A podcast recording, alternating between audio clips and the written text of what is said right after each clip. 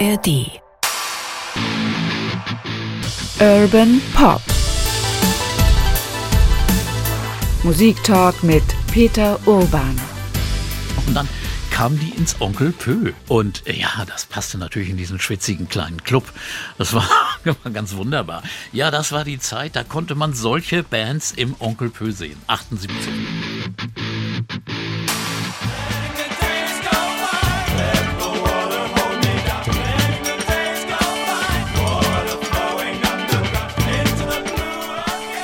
Über diese Band wollen wir heute sprechen, Peter Urban und ich. Das sind nämlich die Talking Heads.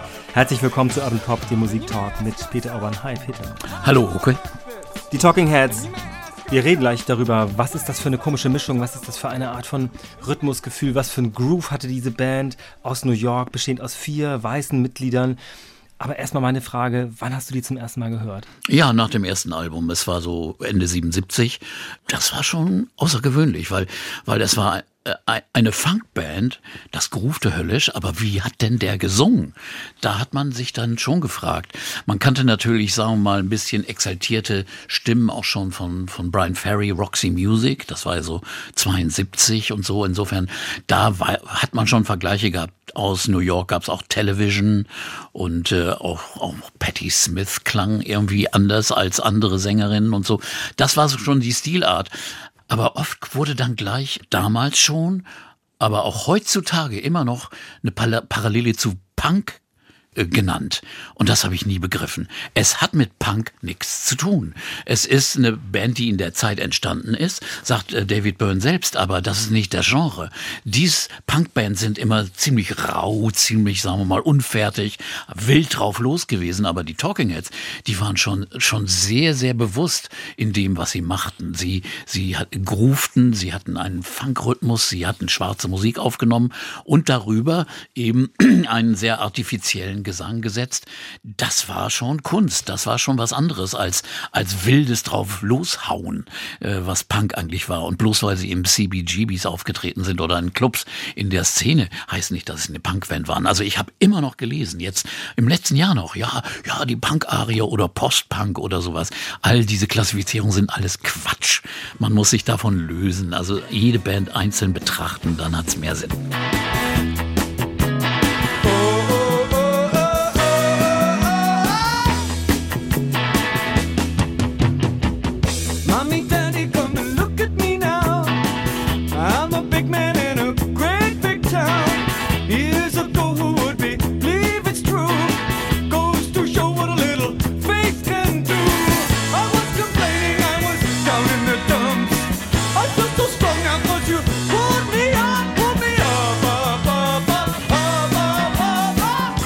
Und das machen wir hier genau.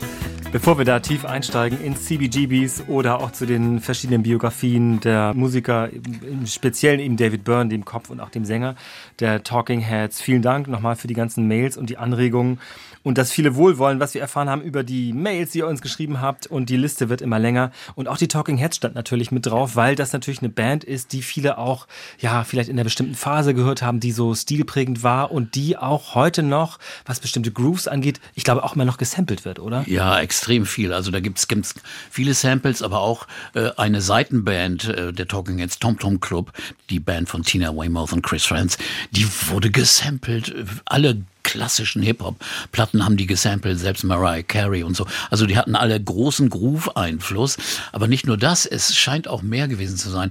Jürgen Trittin ist jetzt äh, zurückgetreten, ist aus dem Bundestag, hat den Bundestag verlassen und hat dann äh, erzählt, ja, er hätte jetzt endlich Zeit, er würde jetzt noch ein bisschen immer nur Talking Heads hören und, und Reisen unternehmen. Ja, also ein, einen bleibenden Einfluss auch auf Menschen, äh, von denen man es eventuell nicht erwartet hätte.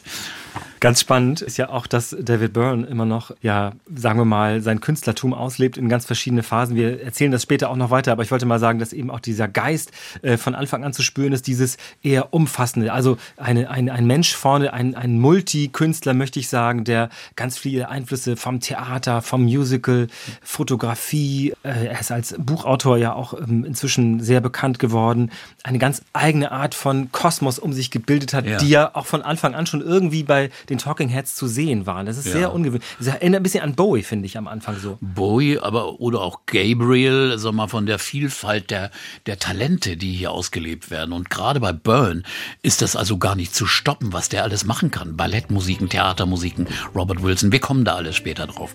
Aber, aber das ist wirklich, muss man immer im Auge behalten. Das, das war der, der Anfang hier, Talking Heads äh, 77, von einem Multitalent.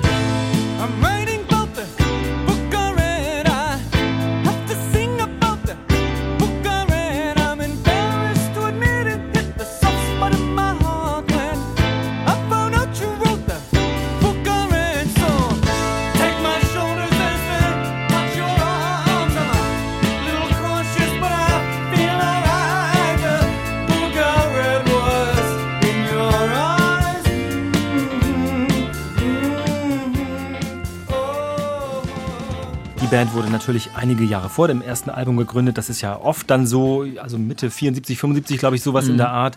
Trafen sich nämlich David Byrne, damals Student, und Chris Franz, auch äh, ein Student und zwar an einem Institut für Design in ja, Rhode, Rhode Island. Rhode Island äh, Design, äh, was immer, School oder Center. Und jedenfalls waren sie Kunststudenten und ja, aber ich glaube, David Byrne war nicht der Musterstudent. Ich glaube, da waren auch eine Menge Drogen ins Spiel und das Leben allgemein. Also er reiste viel herum, ging nicht immer in die Classes, also aber er hing eben auch rum und traf Chris Franz und Franz sagte, ja, also lass uns doch vielleicht mal eine Band gründen. Wir mochten beide Musik. Und äh, ja, die beiden fingen nun an und nannten sich The Artistics. Und der Franz hatte auch eine Freundin, die hieß Tina, Tina Weymouth, die damals noch keine Musikerin war. Und äh, die heirateten dann 77 auch, aber das war so der Anfang der Freundschaft. Und Tina hat nun Folgendes gesagt, ja, wir haben die Band gar nicht The Artistics genannt, wir haben sie immer The Autistics Autistics genannt, Autistics, weil nämlich David Byrne bekannt war für sein seltsames Verhalten und darauf kommen wir immer wieder, äh, hat ist es das Asperger-Syndrom? Genau, es ist das Asperger-Syndrom. Insofern ist es eigentlich auch dann keine Krankheit, wenn man so will. Nee. Es ist eine neurologische Entwicklungsstörung, mhm. glaube ich, sagt man korrekterweise. Und das ist eben, viele wissen das ja auch damit verbunden, oft bei sehr, sehr intelligenten Menschen, die aber doch äh, Schwierigkeiten haben, wie andere Menschen zu kommunizieren, andere Gestik, ja, genau. andere Mimik haben, offenbar auch kaum Reizfilter haben, also einer ganz, sagen wir mal, ähm, im, in übertragenen Sinne in reizvollen Welt ausgesetzt sind, also ständig mhm. Einflüsse haben, die sie kaum verarbeiten können. Das ist mhm. dann natürlich eine sehr schwierige Sache, aber. Byrne hat sich auch selbst autistisch genannt mal, hat aber das nie irgendwie groß behandeln und erklären lassen, ist auch nicht nötig, aber die anderen mussten und wussten schon äh, immer darauf achten, wie sie mit ihm umgehen. Er war oft sehr schroff und äh, emotional kalt, äußerlich, vielleicht war es gar nicht, aber er tat so jedenfalls. Und in einem Interview, das ich gerade erst gesehen habe, noch in Vorbereitung hier, wurde er gefragt, ob das nicht doch schwierig sei, mit seiner Veranlagung dann eben ein Mensch auf der Bühne zu sein. Und er sagte, und das leuchtet mir dann auch sofort ein, sagte, nein, nein, es war quasi auch ein Ausweg für mich, weil auf der Bühne konnte ich eben dann auch mhm. eine, eine klare Struktur verfolgen oder aber die sozusagen die Welt ja selbst, wenn du so willst, regieren. Also das bestimmen, was passiert. Also die Kontrolle behalten, die mhm. er sonst offenbar nicht so empfunden hat. Mhm. Und das leuchtet mir wiederum ein. Es ist auch wirklich faszinierend. Man muss sich das wirklich anschauen anschauen, wie der auf der Bühne agiert. Ein Bewegungstalent, ein schauspielerisches Talent mit vielen Einflüssen. Wir kommen da später auch noch drauf. Und äh, äh, das hat er auch dann gesagt. Er, er hat wirklich gelebt auf der Bühne auf einmal. Da hatte er keine Berührungsängste, da war er offen raus, hat alles rausgelassen, was er im Privat, im normalen Leben nicht konnte. Er konnte nie genau irgendwie was äußern oder, oder geradeaus sagen. Und die anderen kamen deswegen auch oft nicht klar mit ihm, weil sie nicht wussten, was, was will der jetzt eigentlich? Denkt er nur an sich oder was ist das?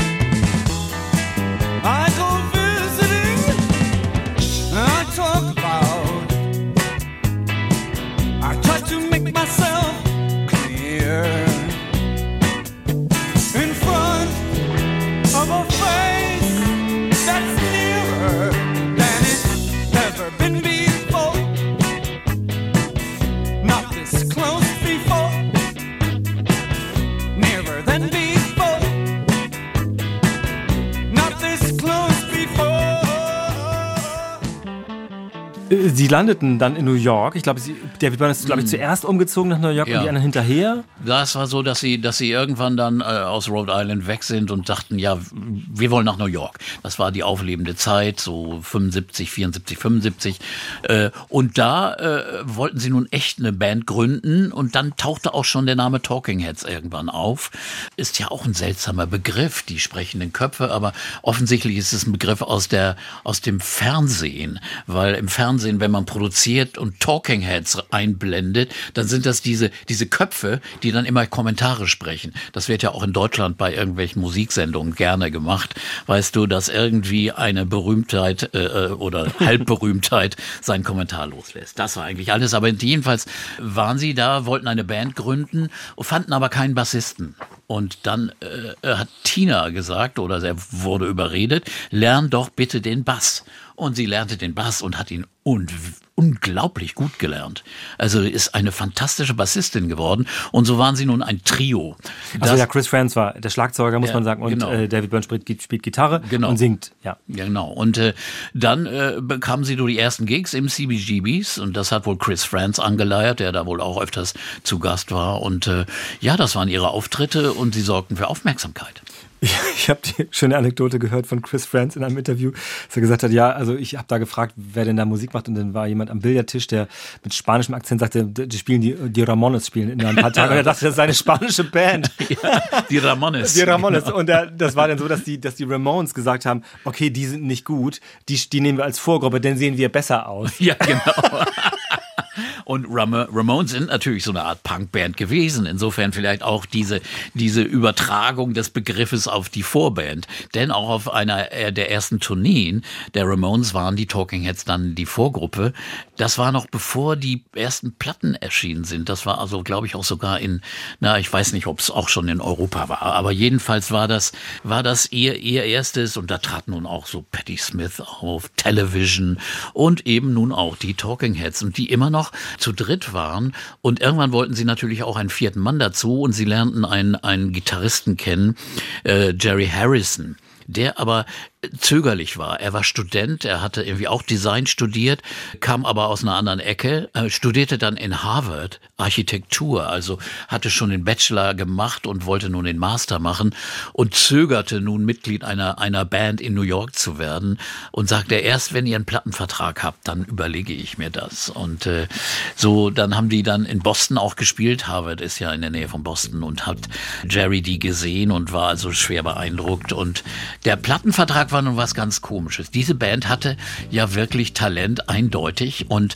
äh, Lou Reed und sein Manager lernten, die sahen die Band im CBGBs und, und waren beeindruckt, sagten, komm, die, die, denen geben wir mal Platz zum Demos zu machen. Und einer der ersten Songs, eigentlich der erste Song, den David Byrne geschrieben hat, war Psycho Killer.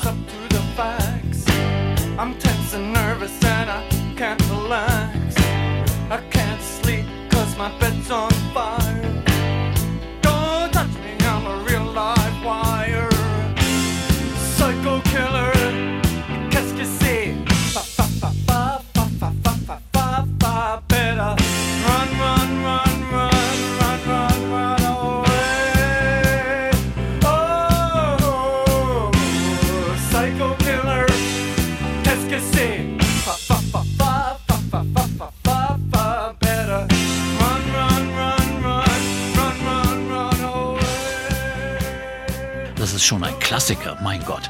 Und, und dann Lou Reed äh, war so angetan und sagte dann, ja, wollen wir die Band nicht unter Vertrag nehmen. Und die Band hat sich dann den Vertrag angeguckt, der ihnen angeboten wurde. Und Gott sei Dank haben sie einen Anwalt gefragt, denn der sagte dann, unterschreibt bitte nicht. Wenn ihr das macht, dann habt ihr null Tantiem oder fast, verdient ihr fast nichts und ihr habt alle Rechte weggegeben. Lou Reed und sein Manager. Vielleicht war es der Manager oder weniger, ich will es mal äh, Lou Reed zugutehalten, dass er nicht der Schuldige war, aber das war schon ziemlich clever. Aber dann haben die das nicht gemacht. Dann kam aber ein anderer Mann äh, von Sire Records, Simon Stein, ein legendärer äh, Producer und Plattenfirmeneigner, der hat die sofort unter Vertrag genommen und äh, hat ihnen einen richtig guten Vertrag gegeben und sind, die sind auch immer da bei der Firma geblieben. Und äh, ja, dann kam Psycho Killer raus mit dem Album 77 und war gleich, gleich ein absoluter Erfolg. Also äh, die Nummer war ja nun wirklich beeindruckend.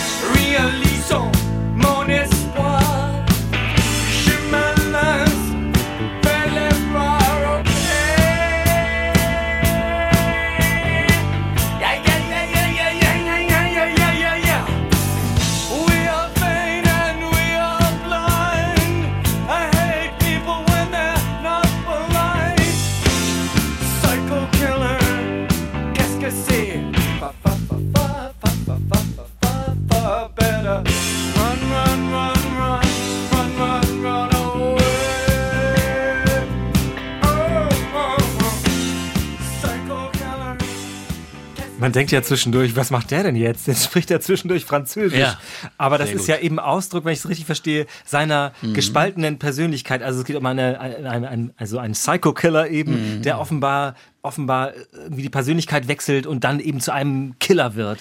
Ja, es ist auch eine geniale Idee, die außerdem Tina Weymouth und, und Chris Franz äh, äh, die Tantiemen äh, ermöglicht haben. Weil sie sind jetzt Mitkomponisten gewesen, denn der französische Teil, der stammte von denen, denn Tina äh, hat bretonische Vorfahren, eine bretonische Mutter. Und die Französisch war da natürlich für sie eine normale Sprache. Und dann hat sie, äh, das äh, ist die, ihr Teil und hat äh, Byrne später immer wieder mal bestätigt. Nicht, dass die mehrere, mehr Anteile an seinem Song gehabt hätten.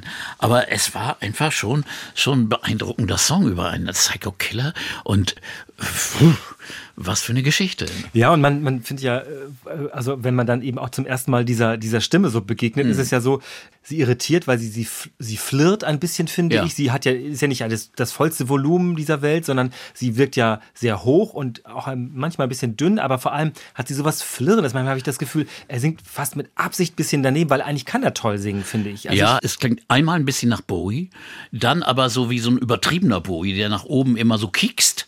Und das äh, ist auch was, was, was Roxy Music gemacht haben, also Brian Ferry gemacht haben.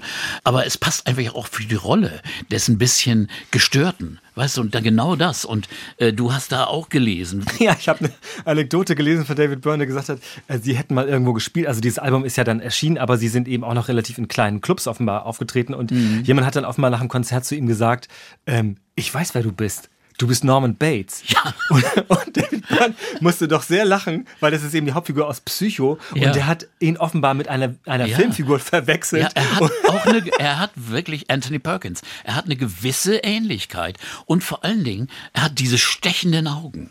Also, wenn du Burn in die Augen schaust, also, das ist schon beeindruckend. Die Parallele ist nicht so, so weit entfernt. Ich wollte, ich wollte einmal noch, noch nachtragen. Ich habe ähm, nämlich dieses, dieses äh, dicke Orange, das es klackt hier gerade auf dem Tisch. Wie Musik wirkt von David Byrne, das ist so ein, eine Mischung aus halbwissenschaftlichem Erzählbuch, wie Musik eben wirkt, also in Räumen oder auch mit in, in äh, Wirtschaftszusammenhängen. Das ist so der eine Teil. Aber das andere sind die Erinnerungen an CBGBs zum Beispiel. Darauf wollte ich hinaus, wo er eben sagt, diese merkwürdige, ja ganz unterschiedliche Szene, also wie du schon sagtest, Television, Patti Smith Group, die Ramones, die äh, Blondie auch Ja. und die Talking und Talking Heads eben, die passten da irgendwie rein, weil dieser, dieser Besitzer, das muss ja ein ganz kleiner Laden gewesen sein. Ja, das ne? ist äh, auf der East Side ziemlich schummeriges kleines Loch gewesen. ne?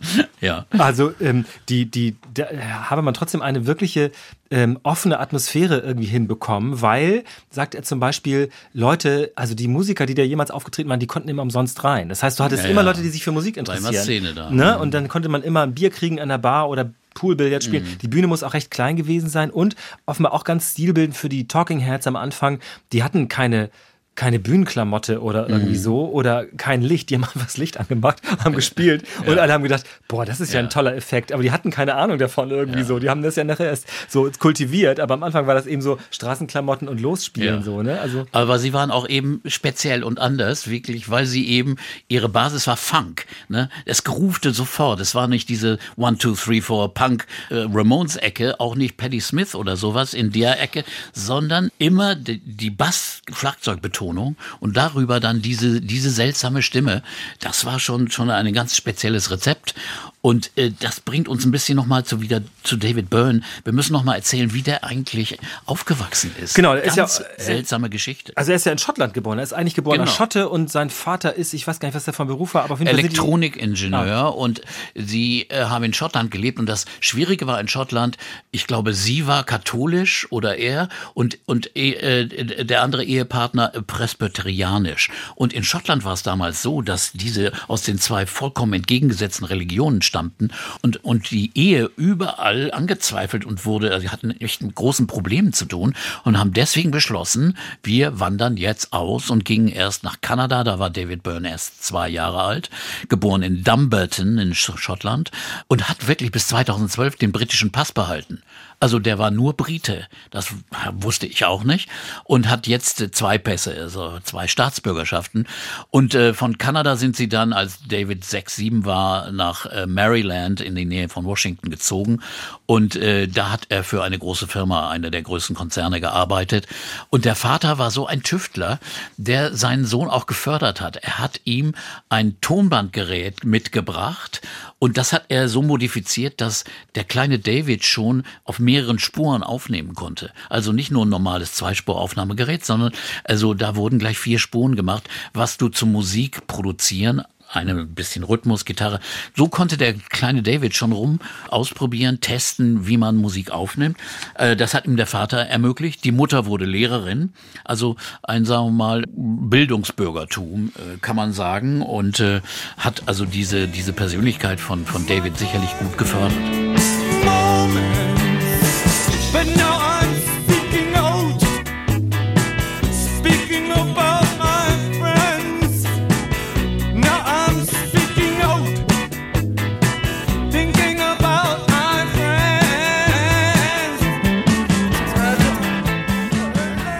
lege mal gleich noch drauf, die, ich finde auch sehr interessant, die, die Lebensgeschichte oder sagen wir mal die Herkunft von Tina Weymouth, die nämlich offenbar ja. ja nicht nur eine bretonische Mutter hat, sondern insgesamt einen künstlerischen Hintergrund hat. Und ich glaube, eins von acht Kindern ist irgendwie, also unglaublich irgendwie. Ja, aus den anderen Kindern wurden Museumsdirektoren und andere. Und seltsamerweise eine Nichte von Tina Weymouth war, Catherine Weymouth, war Herausgeberin der, der Washington Post. Also, also sie ist eine der, da sagen wir mal, eine, eine, sagen wir mal, auch Akademikerfamilie, würde ich mal so sagen. Und nun äh, wurde also Tina eine, eine wegweisende Bassistin in einer Rockband, in einer sehr erfolgreichen Band.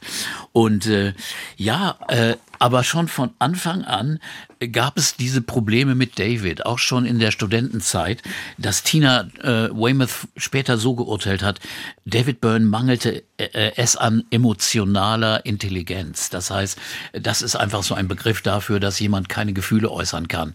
Dass er, dass er äh, die ganze Zeit auch immer sagte, auch in den Anfangsstadien der Talking Heads, ja, ich, ich, ich hau, ich gehe jetzt weg, ich verlasse euch jetzt, äh, äh, äh, weil er hatte immer diese Sache, sie hatten immer Angst, dass er äh, die Band verlassen würde. Er hat damit immer auch immer gedroht, ein bisschen gespielt und weil er immer seine Interessen durchsetzen wollte und die Band hat dann folgendes Rezept gefunden. Sie haben rausgefunden, dass wenn sie ihm zugeben, alles zugestehen, was er will, dann respektiert er sie nicht. Er respektiert sie nur, wenn sie Anti geben, wenn sie, wenn sie Widerstand leisten gegen seinen eigenen besonderen Willen. Dann wurde er auf einmal kleiner und akzeptabler und äh, hat, hat die Dinge akzeptiert, die, die sie wollten.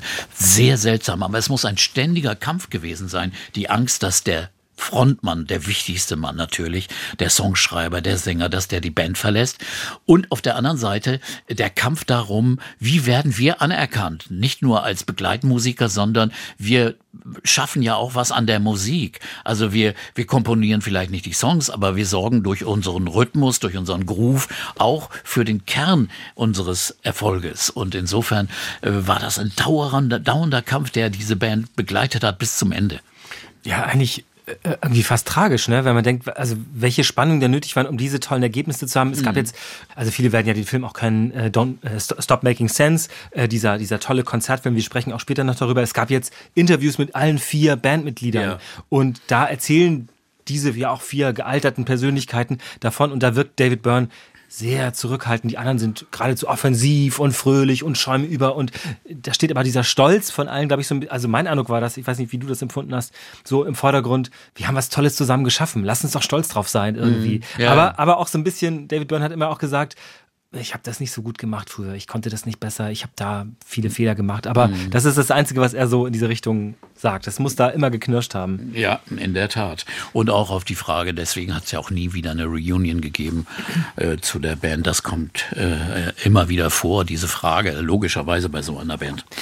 Du hast die schon relativ früh gesehen. Und Ja. zwar, ich wusste das nicht, dass sie im Onkel Pö aufgetreten sind. Wahnsinn, echt. Ja, das war am Anfang 78.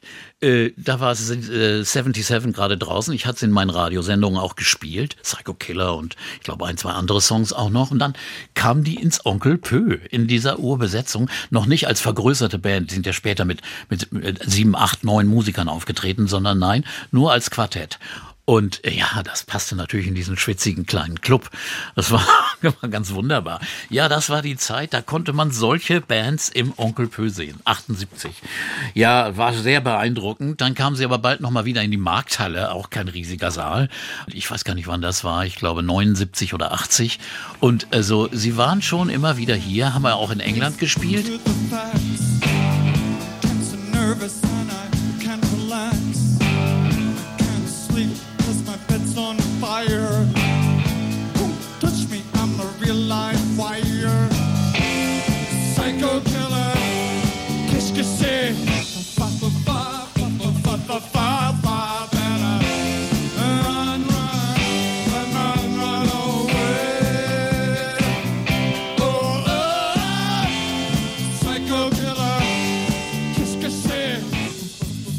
und haben dann auch ihr Album 77 dort vorgestellt. Und dann sah äh, Brian Eno war zu Gast und guckte sich das an und war so beeindruckt von dieser Band, dass er, dass er es sogar selbst auf einem Tonbandgerät mitgeschnitten hat, sich immer wieder angehört hat und wollte unbedingt Kontakt zu dieser Band und besonders zu David Byrne. Und das ist ihm auch gelungen, denn äh, nach dem ersten Album, das übrigens von äh, dem Cousin von John Bon Jovi produziert wurde, Voll die, Familiengeschichte, die wir hier anschleppen. Tony bon, bon Jovi, der natürlich so geschrieben wird, wie man es italienisch schreibt. B-O-N-G-I-O-V-I, nicht mit dem J. Ne Bon Jontas der Cousin. Tony Bon Jovi.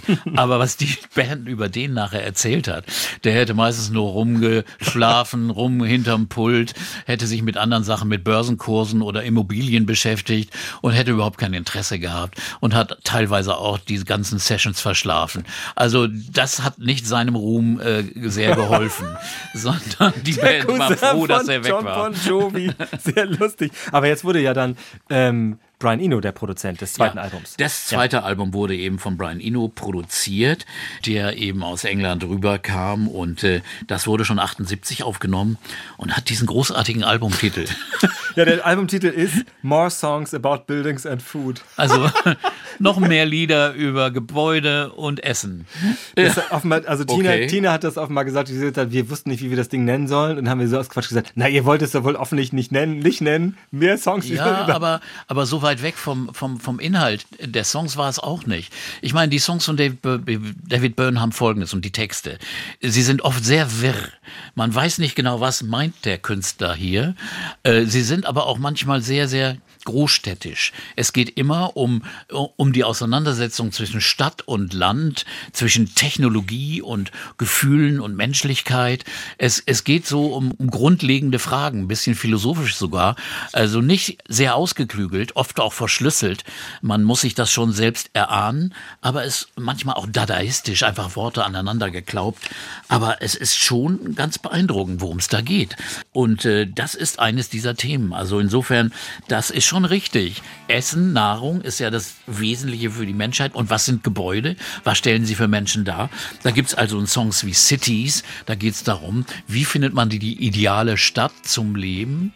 Also das sind äh, äh, Sachen, die David Byrne beschäftigt haben. Und die, die lässt er nun raus hier in diesem Album. Und äh, das hat auch wirklich einige ganz, ganz schöne Songs. Äh, zum Beispiel, ja, da denkt man, schwärmt er jetzt fürs Land oder nicht? Es The Big Country ist ein Song.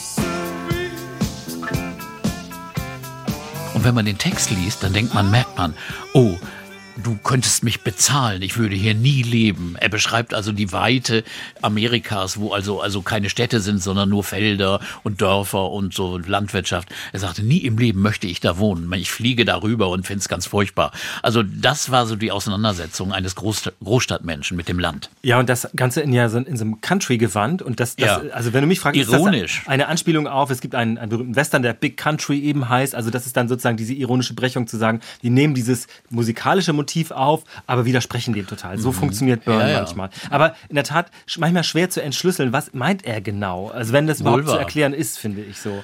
Musikalisch muss ich noch mal dazu sagen, er hat immer schon nicht nur diese Basis äh, Funk und, und Stimme gehabt, sondern schon von Anfang an gab es musikalische Ideen, die sehr originell waren. Schon auf dem ersten Album 77 gibt es einen Song, Ooh Ooh Love Comes to Town. Da hört man auf einmal eine Steel Drum.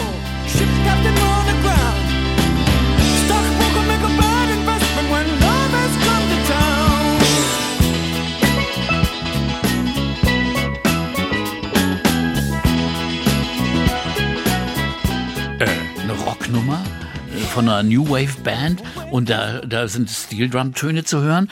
Das ist ganz originell und hört sich ganz, ganz toll an. Und man muss einfach denken, 77, das war das Jahr von, äh, das Jahr von Jimmy Buffett, äh, Margaritaville, wo also solche Instrumente, karibische Einflüsse auf einmal modern wurden durch Reggae sowieso. Also immer offenes Ohr und das äh, setzte sich auch fort auf den anderen Alben, die jetzt auch natürlich durch den Einfluss von Brian Eno bestärkt wurde, sowas zu machen. Eno liebte ja afrikanischen Klänge, Musiken, äh, mochte Funk eigentlich gar nicht, aber ließ sich überzeugen, wie wichtig das also auch zum Tanzen war, zur Beweglichkeit, zum, zum einfach Loslassen, zum Rausfühlen von, von, von Emotionen.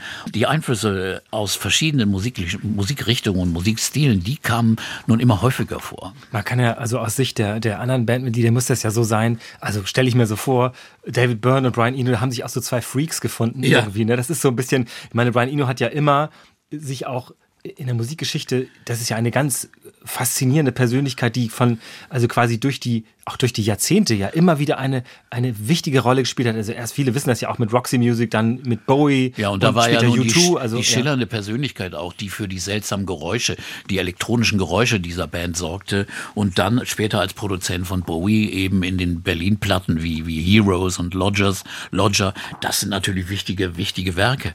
Da hat er dann immer eine immer, immer größere äh, Rolle eingenommen. Das Talking Heads war aber seine erste neue Band, die er dann produzierte. Später natürlich als Produzent von U2 und Gabriel und anderen.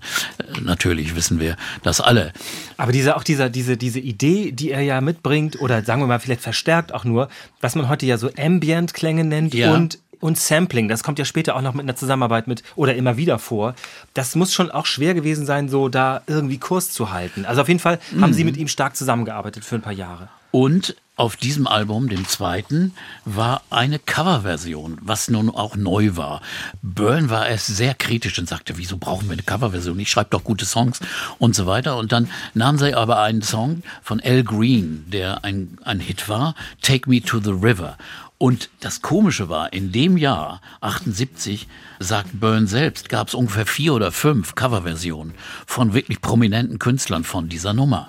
Also fragte er sich, warum müssen wir auch noch eine machen? Und dann wurde aber auch von den anderen gesagt und auch von Brian Eno, lasst uns das einfach mal verlangsamen. Und sie machten eine sehr, sehr äh, heruntergedimmte Version davon, die unheimlich gut groovt. Und es wurde eigentlich einer ihrer ersten Hits.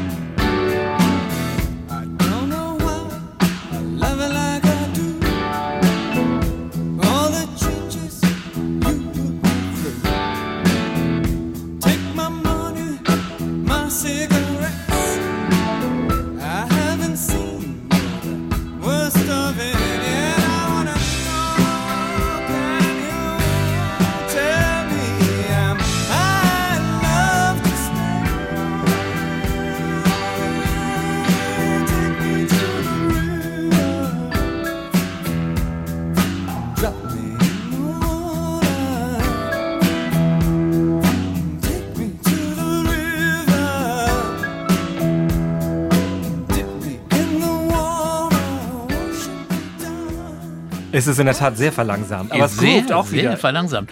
Und äh, ich möchte das Zitat von David Byrne äh, äh, vorlesen. Äh, er schrieb dazu, Zufall oder Verschwörung. Es gab mindestens vier Coverversionen dieses Songs in der zur selben Zeit von Foghat, Brian Ferry, Levon Helm und anderen.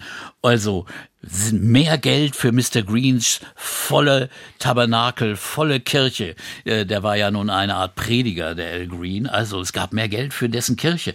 Und keiner hat verstanden genau, was das war. Aber es war eine, eine seltsame Eintopfmischung. Äh, Eine unheimlich schöne Verbindung. Ein bisschen Gospel, ein bisschen Groove, ein bisschen Pop. Aber alles für einen richtig scharfen Jesus.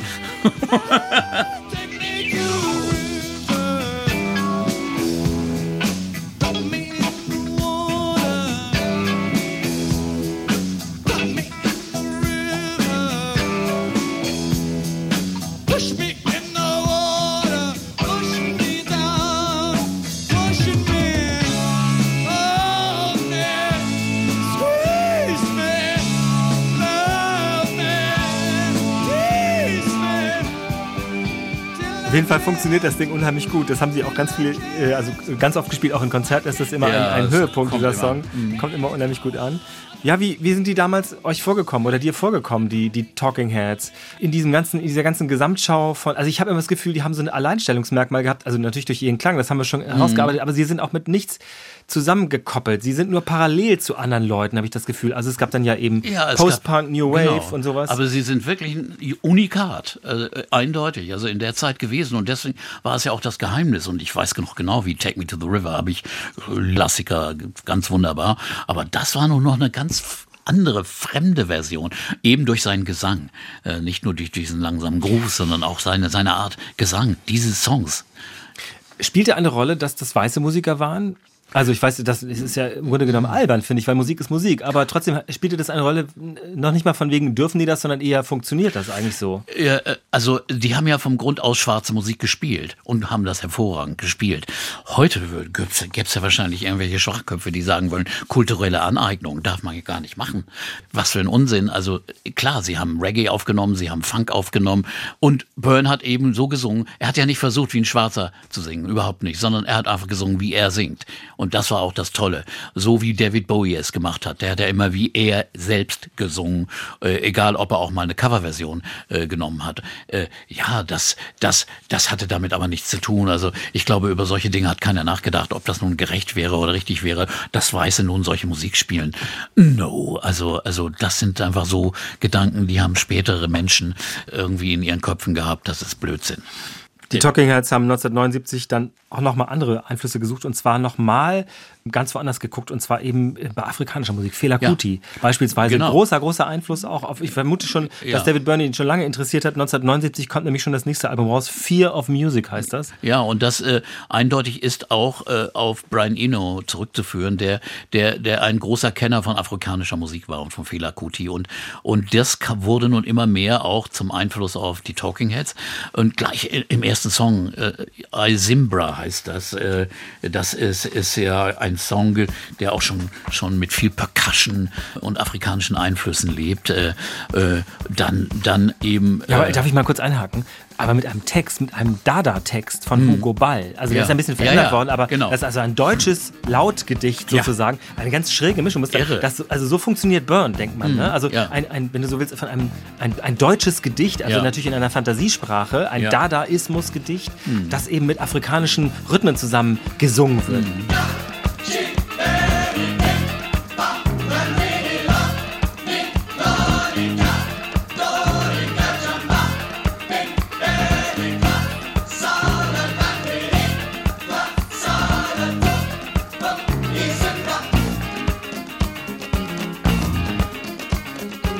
Sonst waren andere Songs auf diesem Album so eher äh, in einem sehr düsteren Tenor gehalten. Also Live During Wartime, einer der bekanntesten Songs, ist also ein Song, wenn man den Text sich anguckt, das ist schon gruselig. Ein bisschen Untergangsstimmung, angeblich beeinflusst von der Gegend, in der sie gelebt haben, damals East Sides, Lower East Sides New Yorks.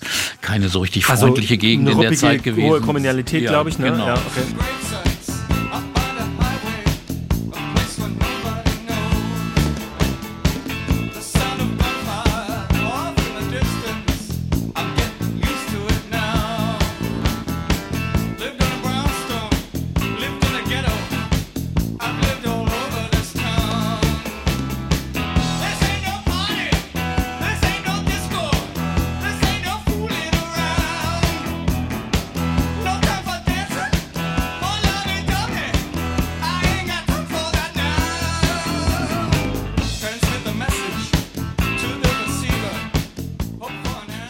Drogen, dann eben ein Song, der sogar Drugs heißt. Und die Band hatte natürlich auch ihre, ihre Drogenerfahrungen, auch schon äh, LSD-Erfahrungen und, und andere Dinge als Studenten. Das hat Tina Weymouth auch ganz deutlich gesagt, dass sie, dass sie in der Zeit auch und auch später sehr viel Kokain zu sich genommen haben, zu viel eindeutig. Und äh, dann Drugs ist aber ein ganz ehrlicher Song. Der verherrlicht überhaupt nicht, sondern ist eher im Text ein Song, der, der beschreibt, wie grausam das eigentlich ist, die Erfahrung.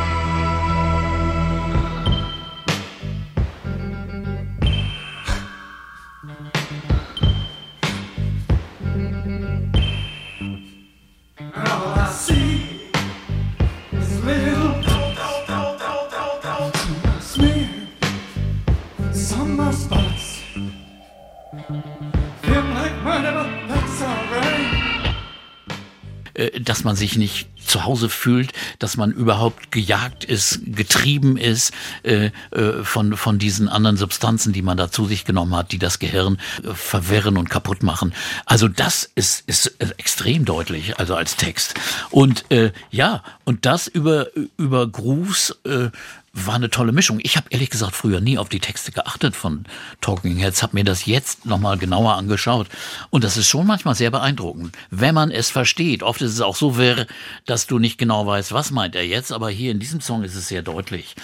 Oder auch bei Heaven ist es wieder praktisch so eine, so eine Sehnsucht nach, nach einer Ruhe und einer Schönheit äh, eines Himmels. Also das ist mein romantischer Song, der auch äh, später in Live-Konzerten oft gespielt wurde. Ich finde, das ist äh, Heaven ist eine ganz äh, interessanter Song. Also ich finde, er erinnert sehr an, an Heroes oder so von also sehr Ja. kommt sehr Bowie sehr nahe, sagen wir mal zumindest. Aber ich finde, bei vielen Songs und auch bei den Alben davor ist es sonst oft so, dass man das Gefühl hat, Burn singt so, aber die, die Band klingt auch rastlos. Ähm, man, es groovt, aber es hat auch was Gehetztes manchmal. Es hat was, es ist ein Großstadtleben, man hat das Gefühl, man hatte einen, einen Rhythmus einer modernen Welt, hört man da womöglich oder so. Und hier kommt es zu einer Pause, zu einer Ruhe. Es gibt Ja. einen anderen, man kommt da in andere, andere äh, Pausen rein womöglich. Das finde ich interessant an, an Heaven.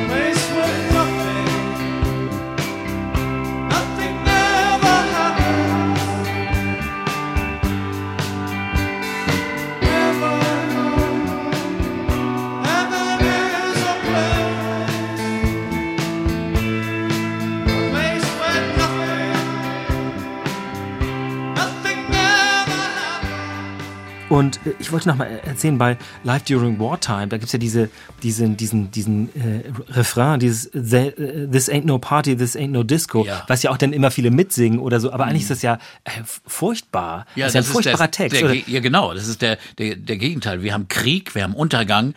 Äh, Es gibt eben hier kein CBGBs, das wird ja auch da genannt oder Genau. so.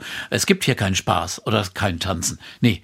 Es ist nur alles nur Überleben oder, oder vielleicht gar nicht Überleben. Das ist der Inhalt dieses Stückes. Also ganz, ganz, ganz bitter, aber es wird dann irgendwie reicher. Oder das, der Song Air, der ist mir aufgefallen. Ich habe gelesen, der soll äh, eben also Bre- von Brecht Weil oder, oder so Ja. inspiriert worden sein. Auch das kann man raushören dabei. Die Elemente, die sie haben, diese, die werden mehr, hat man das Gefühl. Aber ist das Ino oder ist es David Byrne? Kann man das rausfinden? Ich glaube, es ist schon sehr viel David Byrne, der einfach ein größeres äh, kulturelles, künstlerisches Interesse an anderen Stilarten hat, an Theater.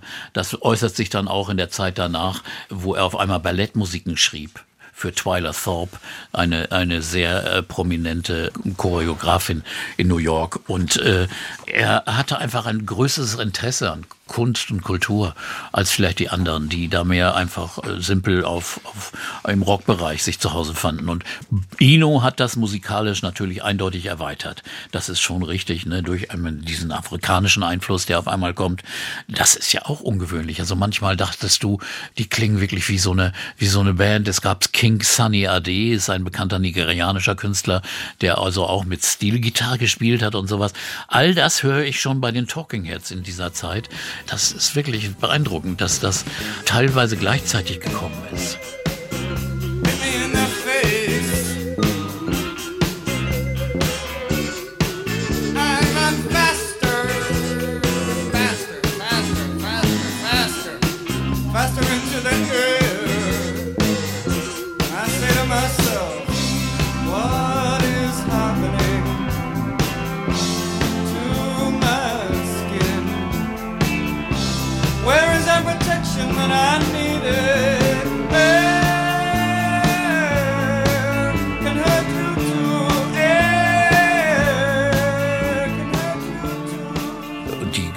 Groove sowieso erinnerten an viele äh, Funkbands, wie auch schon an einen jungen Prince.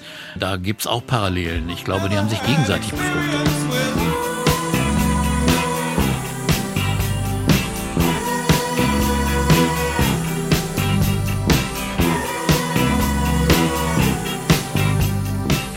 Sie machen 80 noch das dritte Album mit Brian Eno.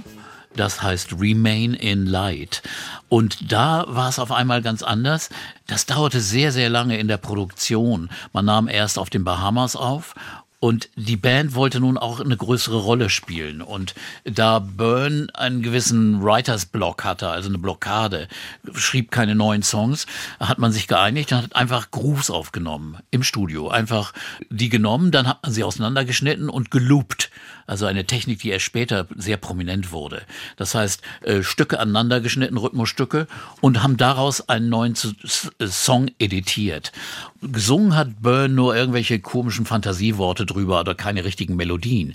Die Melodien hat er dann erst in New York gemacht, nachdem die, die, das Backing fertig war. Also es war kein Schreiben von Songs, die dann interpret interpretiert wurden, sondern es gab erst die, den Grundstock, den Rhythmus und darauf wurde erst der Song aufgebaut. Das war ein anderes Arbeiten.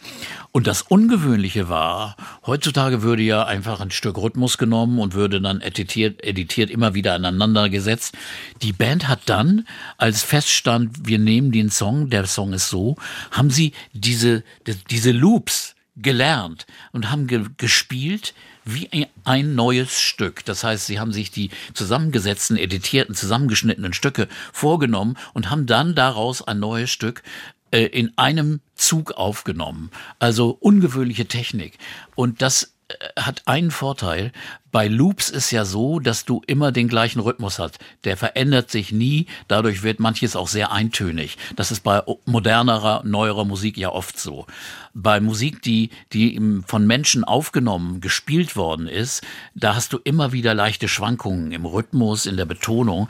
Und dadurch haben sie diese Schwankungen und dieses Spannende, dieses Menschliche, haben sie da erhalten. Also das war eine ganz neue Aufnahmetechnik und äh, äh, Arbeitstechnik. Und äh, Byrne hat dann erst Melodien und Texte erfunden, als der, die, die, die, das Backing und die, die Grundlage des Songs schon fertig war. Ich glaube, was du beschreibst, äh, lässt sich sehr gut an ähm, Once in a Lifetime Ja. erkennen, weil du hast völlig, also ich hätte das ja vorher gar nicht gewusst, jetzt wenn du es nicht erzählt hättest, aber es wirkt nämlich überhaupt nicht kühl und kalt, im Nee. Gegenteil, es wirkt ja deswegen so unglaublich lebendig, weil man diesen, dieser, dieser Groove ja, der ist ja echt. You may find yourself find yourself in another part of the world. And you may find yourself behind the wheel of a large automobile. And you may find yourself in a beautiful house with a beautiful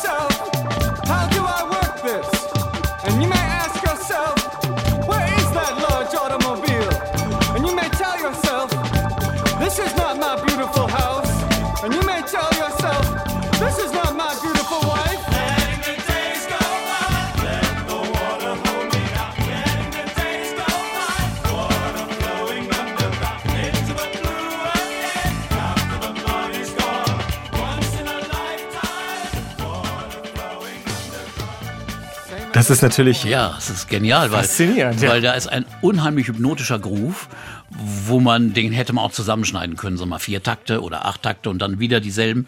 Aber hier sind sie trotzdem äh, gespielt und darüber dann erstmal so ein Sprechgesang und dann dieser wirklich eindrucksvolle Refrain. Und das ist auch neu. Hier kommen Chöre und Refrains dazu, die gab es vorher bei den Talking Heads nicht so in dem Ausmaß. Das fiel, fing nun auch an und äh, grundsätzlich vom, vom ökonomischen äh, eine grundsätzliche Änderung. Es gab Riesendiskussionen danach. Wer hat nun welchen Song geschrieben? Nun sind die ja alle ins Studio gegangen, haben zusammen gespielt, gegruft und dann ist immer schwer zu sagen, ja, der hat das beigesteuert, der hat das beigesteuert. Und ähm, da gab's unschöne Diskussionen. Brian Eno und David Byrne bestanden eigentlich darauf, dass sie die Hauptsache der Musik gemacht hätten. Und Eno wollte sogar 50 Prozent aller, aller Urheberrechte, war sehr unbescheiden und hat auch, glaube ich, sich große Feinde gemacht. Also die, der Rest der Band hätte ihn beinahe rausgeschmissen, hätten sie es können. Und dann gab's so unglaubliche Streitigkeiten, aber die Band hat dann durchgedrückt, dass alle fünf praktisch, also mit Eno, alle fünf als Autoren auf diesem Album zum ersten Mal erwähnt sind. Vorher waren es immer nur punktuelle, äh, waren die anderen Musiker nur mal hin und da beteiligt, aber jetzt waren es wirklich alle fünf.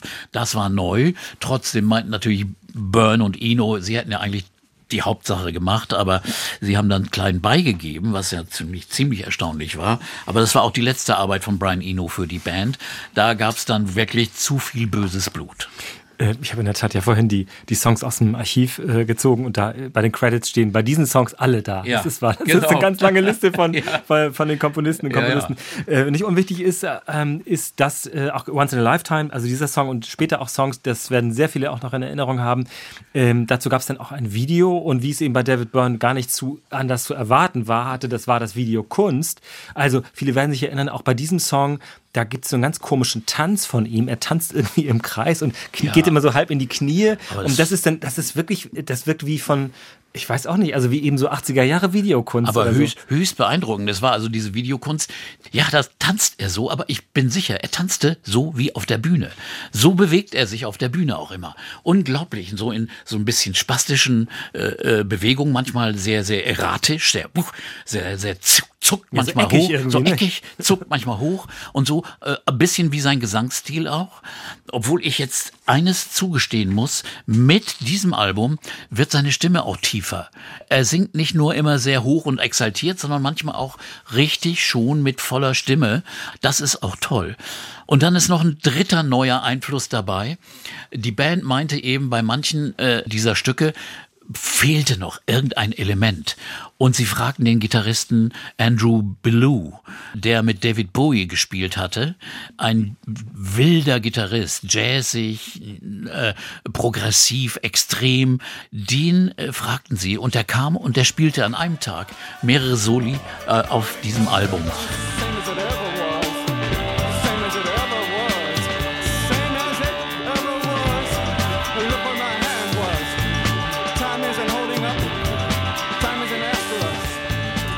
Wirklich bedeutend, ganz wilde Sounds. Also es war ein experimenteller Gitarrist, der, der auch später in der Live-Besetzung von der Talking Heads ständig äh, zu sehen war. Es gibt äh, Live-Aufnahmen von einem Konzert in Rom 1980, kann man bei YouTube sich angucken. Unfassbar, wie die da spielen. Also das, die, die Bildaufnahmen sind so ein bisschen verschämt, ver, äh, äh, unscharf, aber, aber der Ton ist grandios und David und Andrew Bilou ist auch der Gitarrist dabei, der wirklich, das konnte Jerry Harrison nicht, ein guter Rhythmusgitarrist war, aber diese unglaublich wilden, exzessiven Soli, die der Bilou da drauf spielt, sind also ein ganz, ganz wichtiger Bestandteil dieses Albums. Und äh, ja, das äh, ist, ist auch wieder neu. Das hat man, das ist auch vag wagemutig eben. Bisschen wie Bowie auch, ne? Wagemutig sowas zu machen. Und durch das Aufkommen des Musikfernsehens haben die natürlich auch womöglich eine größere, also wenn, ne, Willi wissen es ja, durch die Rotation kommt man dann irgendwie da rein. Das war bei Peter Gabriel ja auch so, je also origineller das Video ist, Ja. desto mehr zu gucken da war im Grunde genommen auch. Also vielleicht ein kleiner Film oder eben eine Sache, die sich Ja. ständig verändert, desto öfter ist so ein Ding auch gelaufen. Das heißt, es wurde dann rückwirkend sozusagen, oder blieb es so ein Dauerseller oder blieb es eben auch nicht. Ja. Das wollte ich eh nochmal fragen. Also 77, das Album ist ja bemerkt worden, aber war jetzt kein riesen kommerzieller Erfolg. Wie erfolgreich waren die denn eigentlich? Also es wurde immer mehr und dann The Fear of Music war schon ein größerer Erfolg, das dritte Album und jetzt der Durchbruch war eigentlich schon äh, Remain in Light, so hieß dieses äh, Album 1980. Allerdings der größte Durchbruch kam dann noch später, 83 erst. Also dass sie auch in die amerikanischen Charts sehr hoch einstiegen und so. Das, das hier hielt sich alles so in, im, im moderaten Bereich, aber es war schon überaus erfolgreich, äh, besonders in der Wirkung nach außen. Also 1980 kommt dieses Album raus, Remain in Light, aber dann gehen erstmal die Wege auseinander. Ich weiß gar nicht, ob es da einen Anlass gab oder ob man sagte, wir haben erstmal genug. Das müsstest du mal sagen, bitte. Aber dann, äh, also Ja. folgt, folgt, also die Talking Heads machen offenbar eine Pause ja, und der eine Tom größere Tom Club Pause. wird gegründet. Ja, eine größere Pause, wo alle Solo-Projekte machten.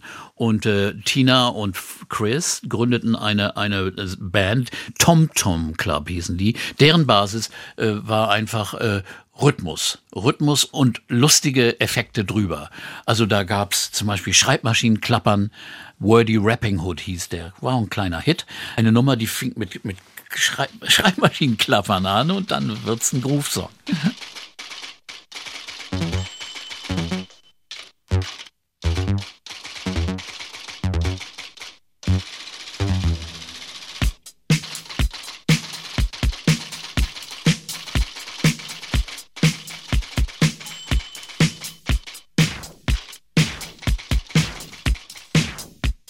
Ja, und dann mit, sagen wir mal, kindlichen Stimmen. Also Tina hat dann auch gesungen und Effekte auch dabei gesteuert und war wirklich eine absolut fundamentale, äh, super äh, feste Bassistin. Also was die für Groove kreierte. Sie machten ein Album äh, im Jahr 80, 81 und ein zweiter Song drauf, Genius of Love. Das ist sozusagen ein Klassiker geworden, denn der wurde nun gesampelt von den aufkommenden Hip-Hop- und Rap-Artisten, die sich diesen Groove nahmen. Und der ist nun bei, bei allen, bei ganz vielen großen Ra äh, äh, Rap-Hits ist der vertreten, Grandmaster Flash und so weiter, die haben diese weiße Band gecovert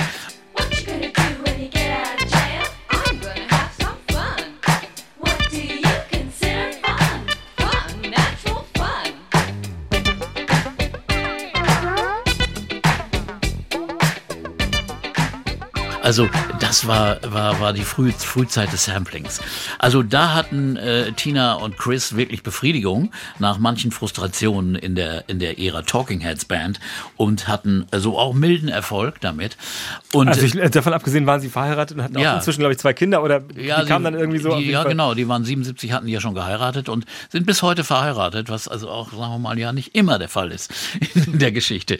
Und ja, die anderen machten auch Solo-Sachen. David Byrne nahm mit seinem neuen Freund Bra- Brian Eno ein, ein sehr, sehr äh, äh, anerkanntes äh, Instrumentalalbum auf, in dem sie Sounds und Klänge äh, und Samples zusammenschnitten und zusammenfügten aus Weltmusikquellen und es ist, sagen wir mal so, nicht so richtig einfach zu hören.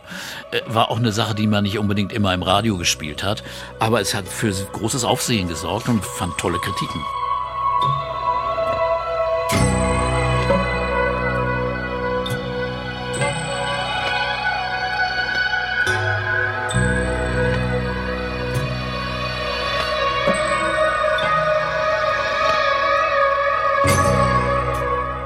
Also das heißt My Life in the Bush of Ghosts. 1981 ist es dann, glaube ich, rausgekommen. Und äh, in diesem Buch, wie Musik wirkt, da erzählt er auch davon und sagt eben, also Einflüsse waren eben auch dann natürlich die Technik, die eben, also Sampling-Technik, das haben wir dann Ja. auch, der Tom Tom Club hat das ja oft benutzt, also es war oft mal lag in der Luft irgendwie, man hat das dann auch, haben wir bei Peter Gabriel zum Beispiel ja auch ähm, oder bei Kate Bush auch äh, schon drüber gesprochen, aber er nennt eben auch die Einflüsse John Cage oder Steve Reich oder eben sogar auch Holger Tschukai oder andere. Canon war, eine Can- war ein großer Einfluss für solche Bands.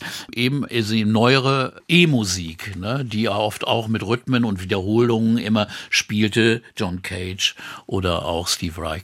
Und insofern, ja, das war ein, ein Werk, das eher der, sag mal, der ernsten Musik zuzurechnen gewesen ist. Ne? Aber, man hätte ja auch dann denken können, ich meine, es ist ja später dann auch dazu gekommen, dass man denkt, David Byrne hätte dann auch abbiegen können Richtung, Ja. sagen wir mal, Filmmusik oder irgendwie sowas. Hat ne? er aber auch schon getan. Er hat dann äh, schon 81, auch in dieser Zeit, für seine Partnerin, das war die Twyla Tharp, die, Choreo die Choreografin, die ein großes, bekanntes Ballett in New York hatte, eine Ballettmusik gemacht. Catherine Wheel hieß die und war natürlich wirklich auf dem Weg, auch andere Sachen zu machen. Für äh, später hat er Theatermusiken gemacht und so weiter. Darauf kommen wir ja noch.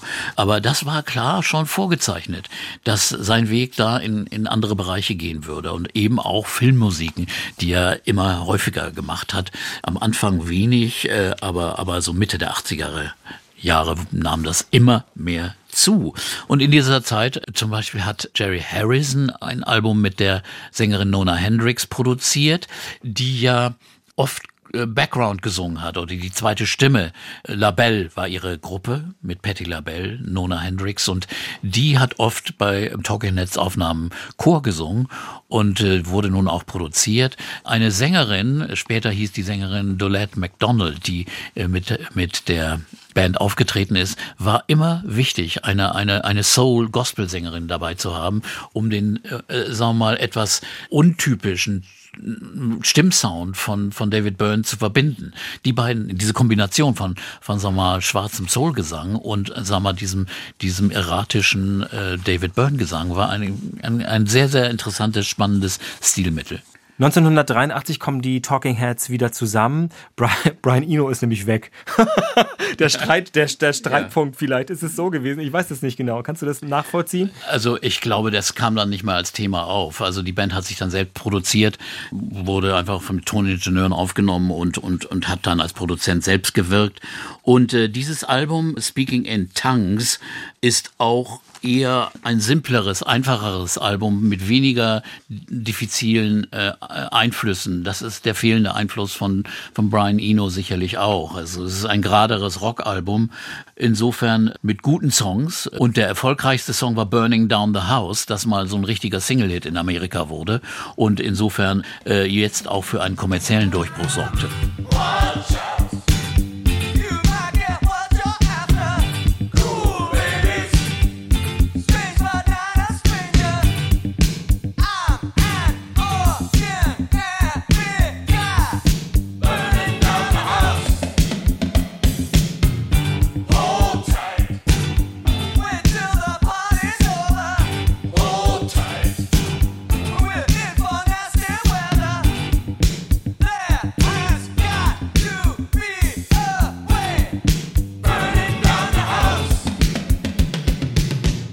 Okay, diesen Song kennt wirklich jeder. Und dieser Song ist auch wirklich so ein, so ein Party mit, mit Sing-Song. Der funktioniert Ja. immer noch unglaublich gut, finde ich. Ja, aber das ist auch wieder sehr lustig, was, was Byrne dazu gesagt hat. Er hat irgendwie gesagt, also das handelt sich hier nicht um Brandstiftung. Ich habe einfach einen Song geschrieben, da geht's darum, wie man, wie man mit dem Leben äh, klarkommt, dass man mal von Dingen, sie- Dingen sich verabschieden muss, dass man neu sein muss für andere Dinge, dass man nicht alles voraussagen kann, dass man sich trennen muss auch mal von Dingen. Das war eigentlich damit gemeint mit diesem Bild Burning Down the House. Naja, das kann man so oder so verstanden werden. Ja. Sehr, ich finde bemerkenswert ist, offenbar hat das nicht so ganz hingehauen. Also, dass, dass äh, die Platte, also dass die Scheibe, wenn du so willst, die Vinylplatte, war aus, die, die Originalplatte aus durchsichtigem Vinyl, habe ich nachgelesen, die von Robert Rauschenberg, also dem Mhm. Ja. Pop-Art-Künstler, gestaltet wurde. Und das Bild hat sich erst zusammengefügt, wenn das Ding sich gedreht hat. Das ist einfach so eine ganz, das hat auch Ja, mal nicht super. so richtig geklappt am Ende. Ja, das kannst du mit anderen äh, Medien, zum Beispiel äh, mit digitalen Medien nicht machen. Das ist schön an Das war offenbar recht kostspielig und es hat auch Mhm. nicht so richtig geklappt. Also David Byrne hat sich nachher noch eine andere Fassung ausgedacht, wo das auf dem Cover zu sehen war, weil die Idee ist natürlich toll, aber es. Ja. ist, irgendwie war das nix. Aber es sind, es sind gute Songs drauf, zum Beispiel ein toller Song Slippery People.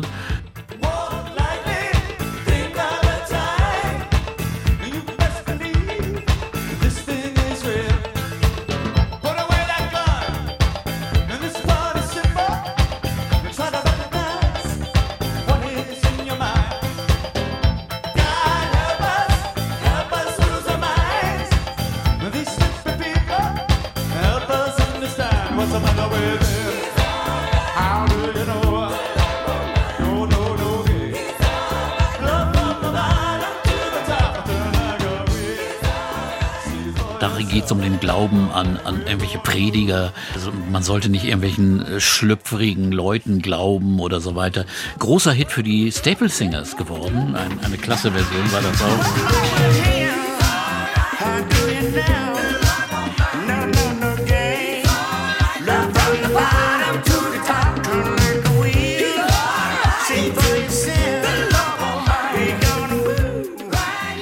gab einen Song, der hieß Moon Rocks. Also ich, der handelt davon, dass ich eben, äh, Steine vom Mond, Felsen, Steine vom Mond gegessen habe.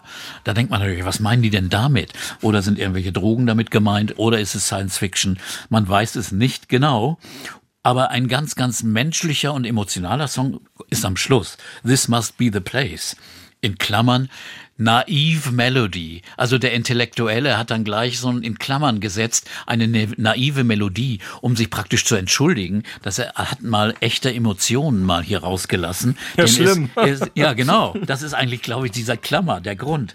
Denn es geht hier um Heimat, um Sehnsucht, um Liebe. Also eigentlich normale Emotionen, die aber hier mal deutlich äh, in dem Song geäußert werden.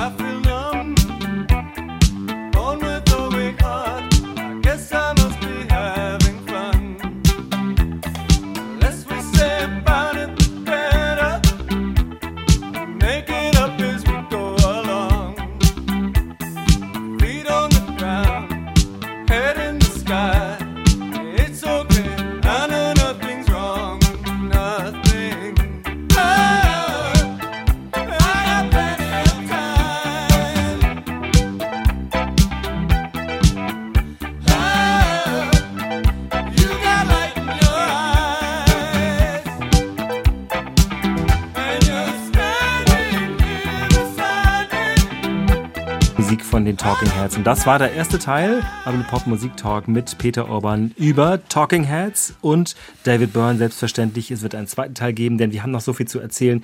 Wir starten mit dem Konzertfilm Stop Making Sense. Immer noch ein ikonischer Film, der jetzt auch wieder ins Kino kommt, glaube ich. Darüber reden wir im nächsten Teil. Vielen Dank bis jetzt. Danke, Uke.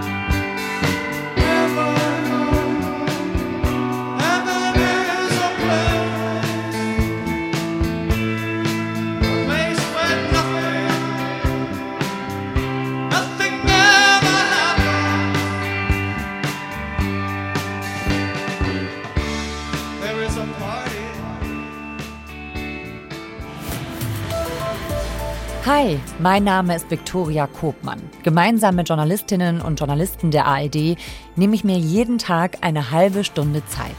Für packende Geschichten. Und da ist mir nochmal klar geworden, ne, was für ein weiter Schritt das auch für die Eltern gewesen ist. Also erstmal mit ihren religiösen Wertvorstellungen zu brechen. Ne? Die sind ja aufgewachsen mit, es gibt Mann und Frau und nicht mehr.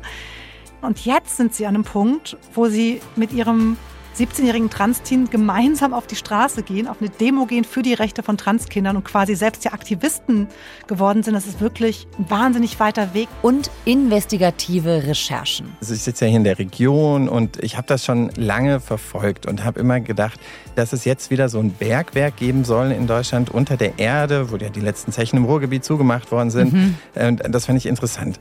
Dann habe ich darüber gelesen und mir ist immer aufgefallen, wer eigentlich dahinter steckt. Das ist nicht so wirklich bekannt. Ein Thema in aller Tiefe. 11 km, der Tagesschau-Podcast. Wann immer Sie wollen in der ARD Audiothek und überall, wo es Podcasts gibt.